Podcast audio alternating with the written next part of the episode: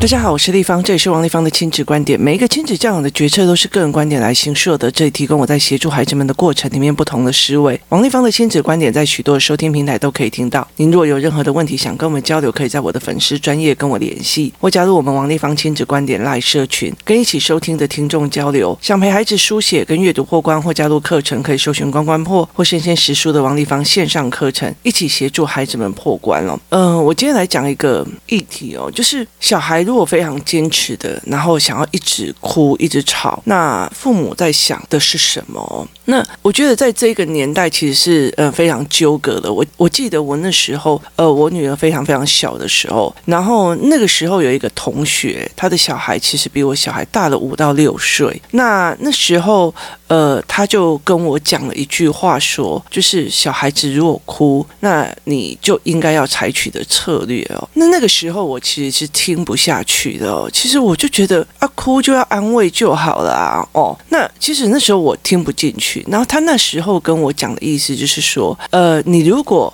你如果第一次让他哭，然后十分钟他得逞，二十分钟他得逞，三十分钟他得逞，他的时间就会一直一直往后拉这样子。那所以有一你一定要有好多次让他不得逞哦，就是哭就是没有用，而且一哭就完全就没有用，就是只要你哭了，什么事情都不用做了，这样子的态度必须要拉出来哦。那那个时候我就觉得说，他哭就一定有他的坚持，为什么要这样哦？那其实以儿童发展的状况来讲，其实是呃，我后来会觉得他其实蛮有道理的原因是在于是说什么？因为小孩出生的时候，他用哭得到他的东西是他的生存本能哦，可是。这个认知必须要在他认知形成的时候，呃，开始调整过来。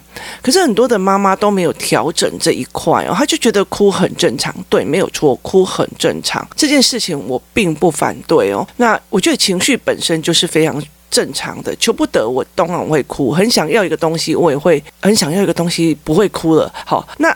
其实，呃，后来在这件事情里面，呃，大部分的人就会觉得，我就要，我就要安慰他。那在我们这一个年纪的孩子，就是我们的养成的，我们的父母不是这样。我们如果哭，大不了就被打得更凶。所以你只要练的不要哭哦。那那我就是一个很爱哭包，你知道吗？就是虽然我心情很不爽，然后可是我眼泪就会莫名其妙流下来这样子。我儿子后来也跟我一样，后来我就觉得我儿子跟我小时候真的好像哦。那后来他那时候跟我说的时候，呃，你知道吗？因为我们觉得我们不喜欢我们父父母教养我们的方式，所以我们会找出非常多新颖的方式。所以那时候我就一直觉得说，那你这样跟你的爸爸妈妈也没有，跟我的爸爸妈妈也没有什么两样啊，你。其实对孩子就是呃漠视他的哀伤这样，那后来我就觉得这件事情呃就不了了之这样，因为后来有一天哦，我忽然发现一件事情，就是因为我女儿非常非常会会学别的孩子哦，在游戏团体里面，就我我女儿的 birthday 是最好的哦，她非常非常会学别的孩子哦，那呃有一阵子我就觉得她的这个状况非常的严重哦，就是呃有一次她就是。下雨了，然后其实我们本来跟他的好朋友约好要去，不知道去哪里玩这样，然后下雨了，然后我就跟他讲下雨了，不能出去了，下雨了这样子哦。那我其实后来会觉得下雨，我以后也要出去，是因为以后上班下雨了，我就不上班嘛。好，可是那个时候是刚好对方来取消了，说他们家有事，然后又下雨，所以他就不想去这样子哦。那呃，可能身体不是很好，然后呃，如果晴天还可以勉强一下哦，然后呃那。那天就是下的雨蛮大的，然后后来我就说在今天就不能出门，我女儿就开始哭，然后因为那个孩子，对方的那个孩子哦，有一招非常非常的强，就是他一边哭哦，他一边会去拿头去撞地板，然后每次他只要一拿头去撞地板哦，然后所有的大人阿嬷就会开始哦不要啦不要啦哈，他就会得逞，所以他后来发现一件事情，只要用头去撞地板，他就 OK 了。那那一段时间后来，其实我女儿就一直哭。我一直哭，一直哭嘛，我就说没有，就没有要出去这样子，你哭也没有用。那结果后来他就做了一件让我非常惊悚的一件事情哦。那时候呃，我的家在一个呃一个五楼的地方，那呃我们那时候选用的地砖是非常非常硬的那种所谓的西班牙砖哦。你知道他非那时候接下来第一件事情就是学着那个小孩曾经做过的一件事情，就是用头去撞地板。哦，那时候我真的是完全被塞啊，你知道吗？你知道，你就是就像我在跟家长思考脉络班的人在讲的，就是那个腿要捏着。你就是要把你的腿捏着这样子哦，然后呃，你完全都不能反应哦。然后那个时候，其实呃，我就坐在他旁边，我没有离开，我也没有就是说卡哇个卡哇，我也没有落井下石，我就说就是不能出去了。然后，然后他就一直哭，然后就开始用头去撞地板。然后我那时候就是真的一直捏着这样子的肉，这样不讲话。那为什么在我的人生过程里面，我曾经遇过一个朋友？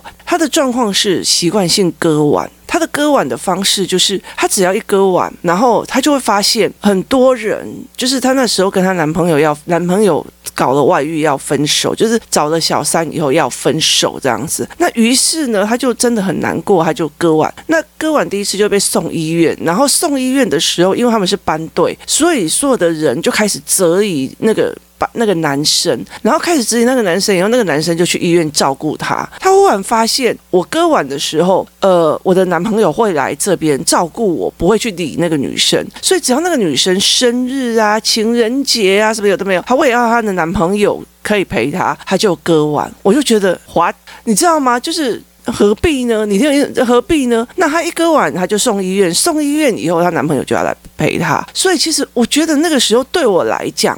这种东西讨爱真的太过分了，你知道？那后来我就觉得说，这样子的状况我没有办法接受。那我我以前其实在这个女孩子的身边呢，因为我常常看到她没有来上班或干嘛的时候，那我就隔天早上她又穿长袖，我就知道是什么状况哦。所以其实后来呃，我就会觉得我没有办法接受这个。那这个女生后来到最后呃，为了讨人家注意或干嘛，她就去。就是晚上去去做那种什么呃摆地摊兼差呀，或干嘛，然后后后来又认是黑道这样，所以其实。呃，对我来讲，他很很需要爱，他用爱的方法是一直在让他自己可怜哦。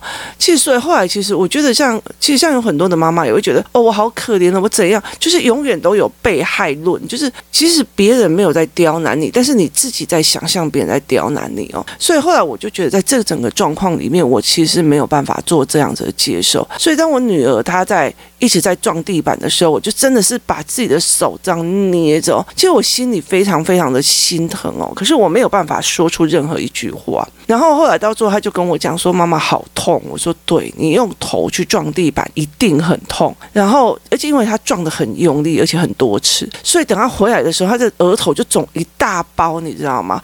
我自己个人不太相信一个人会用自己去撞头，会把自己的头撞破的，因为你其实你的力道。跟你的呃生理本能会把自己呃停住这样，然后后来我就这样子做，那后来回来爸爸就非常非常生气，说你为什么不阻止他？后来我就跟他讲说，如果他伤害自己可以得到目的，他以后一定会割腕，他以后一定会割腕来吸引别人的注意，这样子的孩子我不能这样子教我，所以后来其实我就跟爸爸讲这一件事情，然后我就会觉得说我没有办法接受这一件事。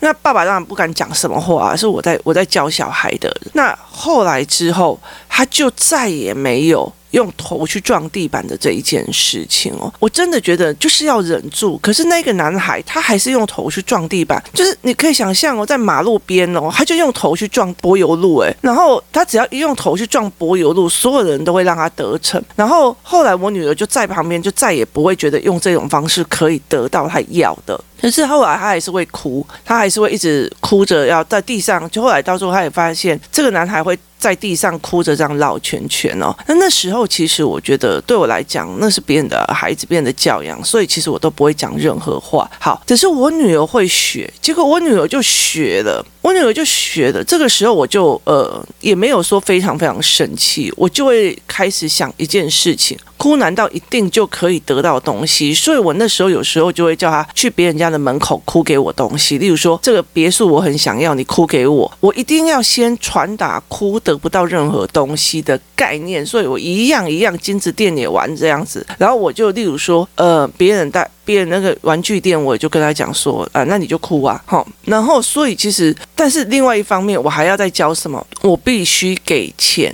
别人才会提供我服务跟食物哦。所以其实他是给，而不是哭，也不是闹。那后来我有一段时间会带着他去，就是咖啡厅，你知道吗？或者是呃餐厅啊，我都会尽量挑那种窗户边的位置。如果有二楼的，我一定会挑二楼。为什么？因为我从我会叫他练那个俯角，就是由上往下看。那我就会让他去看说，这个人他有没有哭，那个人是不是有在哭哦？那后来其实他发现，在社会运行的过程里面，别人很少在他的身边里面展现情绪哦，除了笑之外，就是我们出去很开心这样笑，可是哭其实很难，就是你真的很难看到一个大人在那个路边嗯嗯嗯这样子哦。所以后来其实我就让他一直观察，一直观察，然后我就说为什么他们不会在外面哭？然后后他就说不知道。我说因为在外面是在做事的，那我们回到家我们才处理情绪。那光这个东西我就练非常非常久，带着他一直观察，一直观察，一直观察。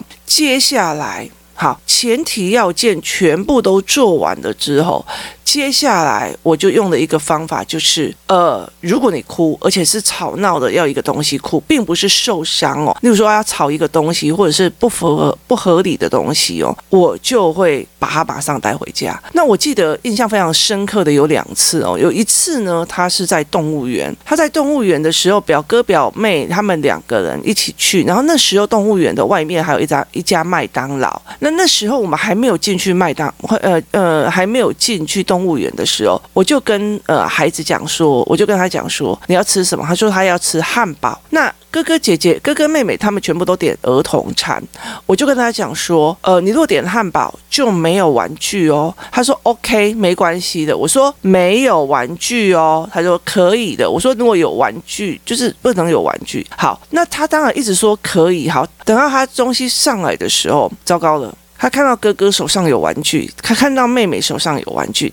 他自己手上没有玩具，好了，你知道吗？他马上做一件事情，趴在地上旋转哭。好，就是他上个礼拜才开啊，他跑朋友身上学到的技能，马上用在麦当劳，而且是哭得非常非常大声。我那时候二话不说就跟我妹讲说，食物你帮我处理，我要带他回家。我妹就想说，你真的吗？已经到了动物园门口了。好，那时候我就带着他。然后我就说走，然后我就抱着他就开始往回走，然后我就上捷运，然后上捷运以后到了呃我们家附近的捷运站，我做了一件事情，就是我马上坐计程车载着他回家。那他那时候其实有点吓到，他就觉得为什么我妈妈要带我去哪里这样子？因为他那个时候还不会认路，所以他觉得说这个不一定是回家的路，还以为我真的要去带着他去买有玩具的麦当劳。好，我就带着他回家，然后但是计程车停在我家门口，他看到。我家门的门那一刹那，他崩溃大哭。那崩溃大哭以后，我就赶快把他带回家。然后带回家以后，我就把他放在床上。那我就把他放在我们家的床上。这时候我就拿出一本书陪在他旁边，说：“我等你把情绪处理完。”我说，我就跟他讲说：“要哭，我们回家哭，外面没有人这样哭的，对不对？”好，他还是爆哭，你知道吗？然后他一边哭就一边偷看你，一边哭就一边偷看你哦。然后那时候我就说：“我陪你。”然后那时候我就拿了一本书在旁边看。然后我就看得很认真，他就一直哭，一直哭，一直哭。好，想想看他哭多久？他哭了六个小时。他哭了六个小时，终于发现这件事情没晒呀，喉咙好痛哦，你知道吗？那我中间还问他要不要喝个水，他还真的就喝个水回来继续哭。好，就是就是这样子。后来等到他哭完以后，我就跟他讲，哭得不到东西，对不对？好。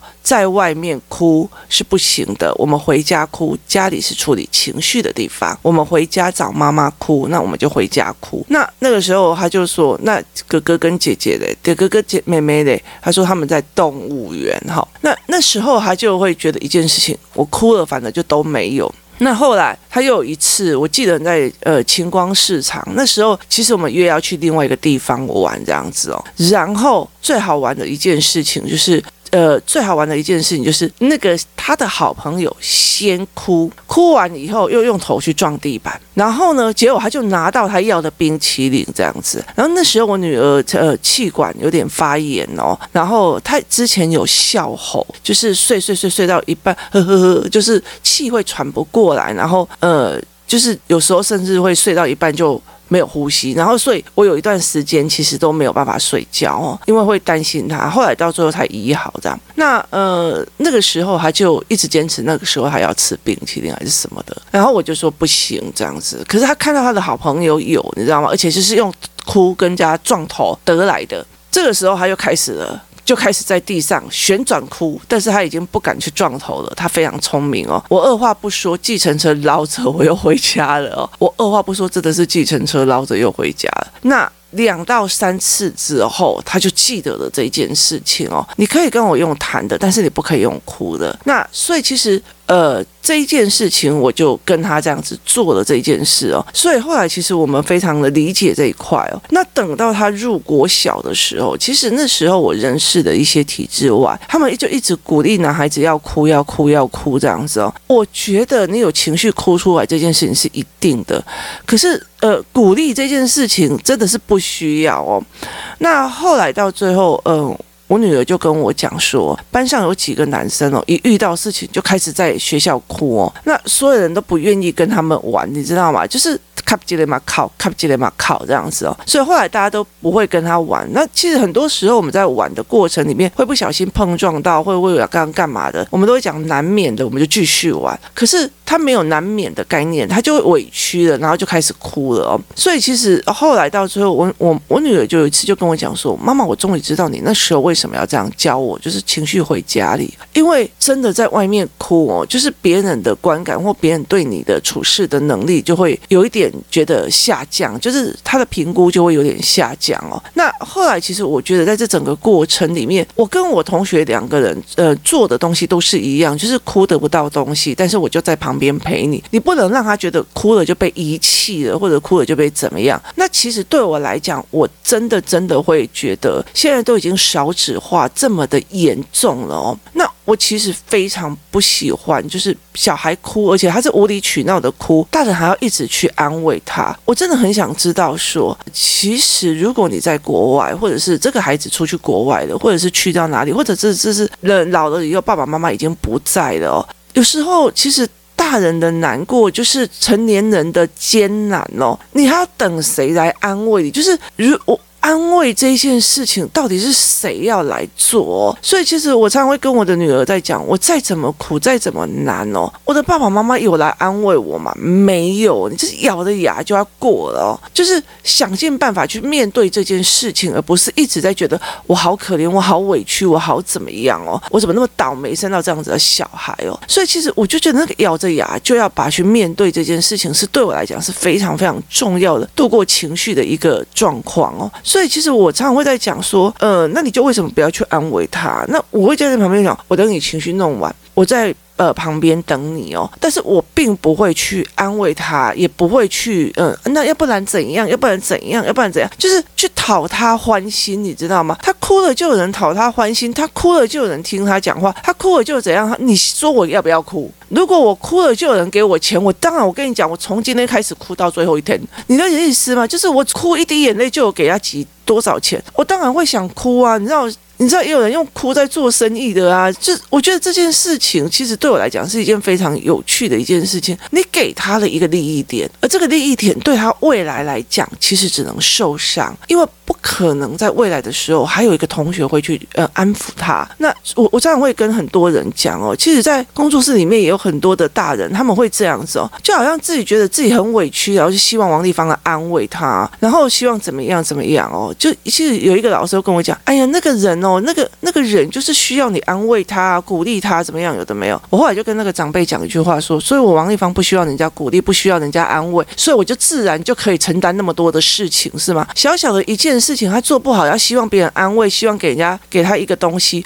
好，那我就必须要去安慰他，然后我还要承担他儿子女儿的这些事情嘛。他自己儿子女儿的事情他处理不好，来请人家帮忙，然后呢，他自己又不要动手，然后又自己要。就常常会讲，你把小孩推入火坑，你把小孩小孩不喜欢这个人，小孩被这个小孩欺负，你因为大人的状况，你不想，你不想要得罪这个所谓的朋友，你把小孩推入火坑，你要叫我王地方让他不要烫伤，我觉得这件事情对我来讲不好意思，我做不到哦。所以后来我就会跟他讲说，为什么你会觉得那个妈妈需要我一直安慰，一直安慰，一直鼓励，可是你却觉得我去承担他的孩子的问题，我却不需要安慰，不需要鼓励。所以后来我就觉得跟他讲说，如果他学不会坚强，就不要希望小孩坚强。如果我既然就去安慰他，但他以后小孩学到会跟他妈妈一样，永远在等着别人安慰。永远在等别人看到他的难，我觉得这件事情是非常悲惨的一件事情哦。人哪有一个人不难的？我觉得，呃，其实我觉得很多人他们都有自己的关要过，所以我就觉得说，其实我们在面对自己的关就已经很难了。那你每一个人都有他自己的难度哦。其实，在整个工作室里面，或者是在处理亲子状况里面，你会看到每一个妈妈，她都有心里非常非常多的苦或非常多的难哦。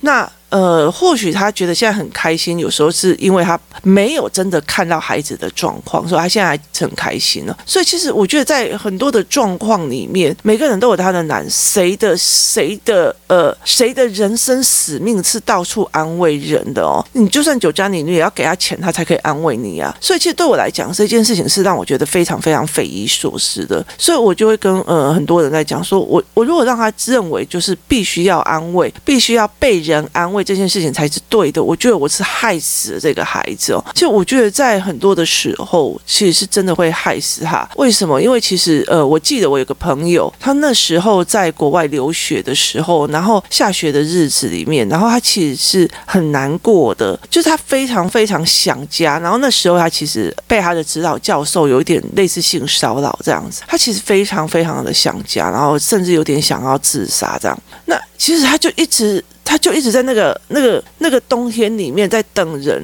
他就是一直在哭，一直在哭，然后他就觉得为这个世界只剩他一个人了，然后都没有人来呃安慰他。拜托，就是他后来才后来他。他那时候很想过走走的时候，他忽然想到一件事情：为什么我要等别人来安慰哦？所以其实呃，我觉得在那个整个过程里面，他熬过去的一个问问题点在于是：对，我既然没有跟别人讲说教授怎么对我的，那他们怎么会知道我需要安慰的？难道我要去到处跟人家讲，然后他们才来安慰我？那这样我有好处吗？所以对他来讲，他就觉得说我要把这件事情解决。后来他就去。做了一件事情，说他就去做休学的动作，这样子哦，然后休学的动作，然后他就先去做一个呃旅行，做了一年的旅行跟那种所谓的状况，然后后来才回来，然后再换一个指导教授。所以其实我觉得对他来讲，他其实他那时候也差点过不去。我问就在。寒风里面，在下雪里面，他一个人，然后在国外。当然，他有他的留学生朋友。可是，你愿意跟人家讲这件事情？其实不愿意。你可以求助，他有打电话回台湾求助。他的妈妈就这样讲：回来，你就是回来，没关系，就是没有成绩也没关系，没有学位也没关系。我觉得那呃，拯救了他，因为他那时候根本就没有跟他妈妈讲什么，他就说我不想读了。他妈妈就一开始说啊，你就已经在这边那么读久了，为什么不读？这样后来。他妈妈就觉得不对，他马上会打电话，不读就回来，回来没关系，我们回家处理情绪，我们回家处理情绪。这一句话也是他教给我的哦，所以对我来讲，我觉得我们回家处理情绪，不要在外面就一直一直，因为我们会有接下来的行程，我们会有接下来想要去跟上的事情，我们回家处理情绪这件事情是非常非常重要的一件事情，带着孩子去理解这件事哦。所以其实我觉得在很多的状况里面。你到三十岁的，我觉得有些事情为了真感情而哭，或者是什么样是 OK 的，但为了得不到我在那边哭，真的是有点难哦。所以后来其实我觉得，呃，外面的世界的运作是什么样子的，然后去怎么样做，然后最重要最重要一件事情，如果孩子是求不得而哭，那后面有非常非常多的教案必须要先累积下去，后面有非常非常多的教案必须要先选下做下去，做下去的一个原因叫做，例如说你用。这么温柔的角度跟我讲话，我好难拒绝哦。你这样子说，我非常非常难拒绝。这才是一个比较让可以小孩可以会知道说，我不能用哭的方法，那我可以用什么方法？你必须要先教他其他的方法，你不能让他说不可以用哭的，可是其他方法他却没有告诉他，这反而会让这个孩子越往走死路而走。其实小孩越会哭越会闹的，妈妈都好温柔。那妈妈会觉得我会到最后飙起来，是因为是你觉得我劝他的、安抚他的都没用。可是为什么呢？为什么一定要安抚？跟为什么一定要劝他？人有情绪，情绪会过的。后来到我女儿等到她六个六个小时的哭泣之后，我过没多久，她就在开开心心的在那边吃布丁的时候，我就跟她讲：“你现在还会觉得难过吗？”她说：“不会。”对，孩子，请你记住一一句话：情绪是会过的，情绪是会过的。难过也是会过的，所以我小时候累积了非常非常多我女儿哭泣的照片，我累积了非常非常多我儿子哭泣的影片。为什么？我要告诉他，再怎么难过，情绪都是会过的。今天谢谢大家的收听，我们明天见。